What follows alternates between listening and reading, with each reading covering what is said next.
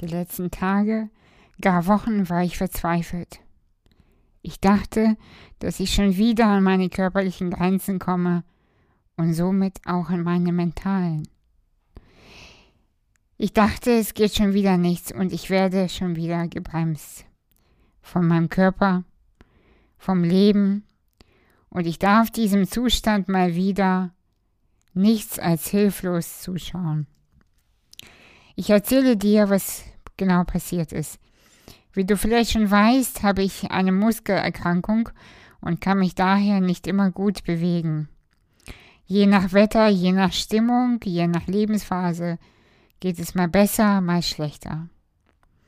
Ich war erstaunt darüber, dass ich den ganzen Winter über in der Jahreszeit, in der es mir normalerweise nicht so gut geht, sehr gut schreiben konnte. Ich habe sogar ein Buch geschrieben, das erscheint Ende Oktober. Ich habe es quasi am Stück durchgeschrieben. In keinem Moment haben meine Arme gestreikt. Ich war so dankbar und überrascht.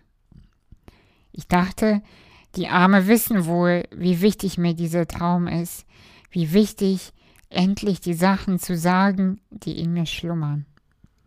Das Problem, ich fühle mich noch immer nicht leer, noch lange nicht. Im Gegenteil, ich habe das Gefühl, meine Quelle ist erst jetzt zum Laufen gekommen. Ich habe noch immer so viel zu sagen, doch jetzt, jetzt streiken die Arme. Sie sind so müde, sie wollen nicht mehr. Ich fühle mich oder fühlte mich in ein Loch fallen, dachte, warum bin ich in einem Körper, der sich weigert bzw. unfähig ist, meine Energie in diesem Körper ausleben zu können. Tagelang saß ich nur da, mal an der Elbe, mal am Fenster, mal im Wald, und ich dachte nach. Dachte, was zu tun sei und wohin eigentlich mit meiner Energie. Wie kann ich mein Wissen, meine Weisheit, meine Gedanken mit dir teilen, ohne über die Grenzen meines Körpers immer und immer wieder zu gehen. Es muss doch irgendwie einen Mittelweg geben. Da merkte ich wieder, dass ich mich selbst in eine Schublade des Opferdaseins presste, dass ich mich wieder in eine Dunkelheit schubste, obwohl es gar nicht nötig war. Ich besser ein Teil von mir, möchte sogar, sogar in dieser Rolle wahrgenommen werden und sich darin, in diesem Schmerz, suhlen, dass mein Körper sich verweigert, dass nichts geht, dass ich immer am Limit meiner Möglichkeiten lebe, dass ich von meinen eigenen, nie aufhörenden Ideen erdrückt werde. Ein Teil von mir will leiden, weil es so gut kennt, und weil es darin immer Mitgefühl und eine angenehme Opferrolle fand. Aber ist es wirklich so? Ist das die Wahrheit? Oder ist genau das der Kern meines Seins, immer wieder flexibel zu sein, immer wieder nach einer Lösung zu suchen, die erst einmal und nach außen hin überhaupt nicht sichtbar ist? Die überhaupt nicht in der Wahrnehmung ist. Worum geht es eigentlich? Worum geht es mir im Leben? Nach stundenlangem Zuschauen aufs Wasser, den Wellen oder den Geräuschen der Bäume lauschen, den Gesprächen, kam ich nach Hause und dachte, mach dir keine Sorgen, die Lösung wird kommen. Und tatsächlich, ich möchte mit dir, ich möchte dir an dieser Stelle erzählen, dass diesen Text für mich eine wunderbare Frau, Conny Köpp, die habe ich bereits im Podcast vorgestellt, tippt. Ich rief sie an und fragte, ähm, Conny, kannst du mir helfen? Ich habe so viele Ideen. Du weißt, du kennst mich schon sehr lange. Ich habe so viel zu sagen. Meine Arme, sie verweigern sich. Kannst du meine Arme sein? Und sie sagte ja. Und so sprach ich meinen Text ein und Conny tippte ihn für mich. Allein mit ihrem Ja spürte ich, wie Energie zurück zu mir kam und die Macht, die Eigenmacht, wieder zu meiner wurde. Ich fühlte wieder, ich bin kein Opfer meines Lebens. Ich bin nicht gefangen in meinem schwachen Körper. Ich kreiere mich selbst. Ich erfinde mich immer wieder neu. Ich suche die Lösungen, kreiere die Lösungen und lasse mich doch nicht von mir selbst aufhalten.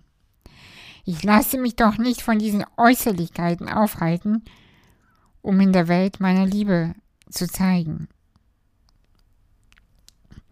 Ich weiß um Situationen, die schwer zu lösen sind. Ich weiß, da nützen keine fancy Lösungsansätze.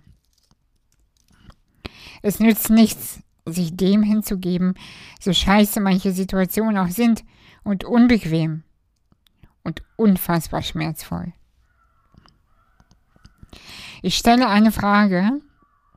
Meinst du nicht, dass die meisten Situationen und Schwierigkeiten in unserem Leben von uns selbst kreiert wurden und es immer noch werden.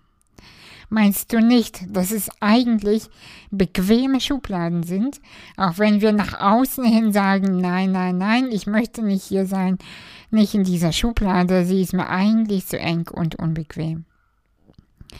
Ich möchte nicht als jemand wahrgenommen werden, der zu behindert, zu dick, zu dünn, zu schwarz oder zu weiß ist. Und trotzdem machen wir es uns in dieser Schublade bequem. Ich beobachte das häufig bei vielen Menschen, die mir einerseits erzählen, ihr Leben gerne ändern zu wollen, aber sie fallen dann immer wieder in alte Muster und bleiben einfach dort, wo sie sind. Doch wenn wir etwas Neues in unser Leben anziehen wollen, dann können wir nicht das alte Leben leben. Das funktioniert einfach nicht.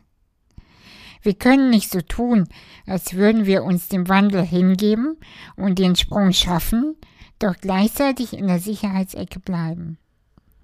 Das passt nicht zusammen. Das kauft das Leben uns auch einfach nicht ab. Das Leben fragt uns immer wieder, meinst du es ernst mit mir oder nicht?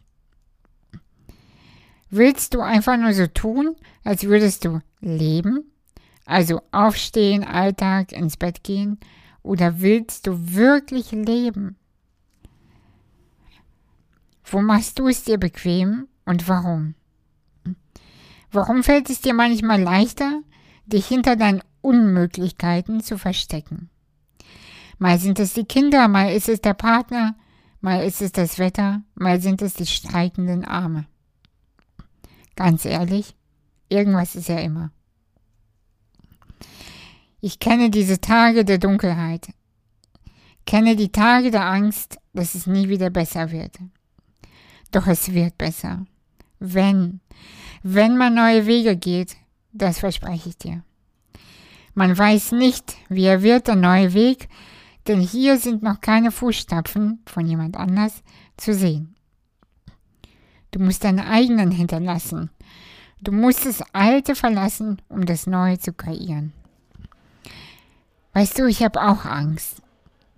Ich habe sogar höllische Angst, dass ich scheitere, dass nichts mehr geht. Ich habe Angst, an meiner eigenen Liebe zu ersticken, weil ich vielleicht die Möglichkeit nicht finde, sie auszuleben.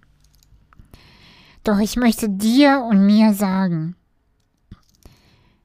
man muss nicht mit dem Hintern wackeln können, um durch das Leben zu tanzen.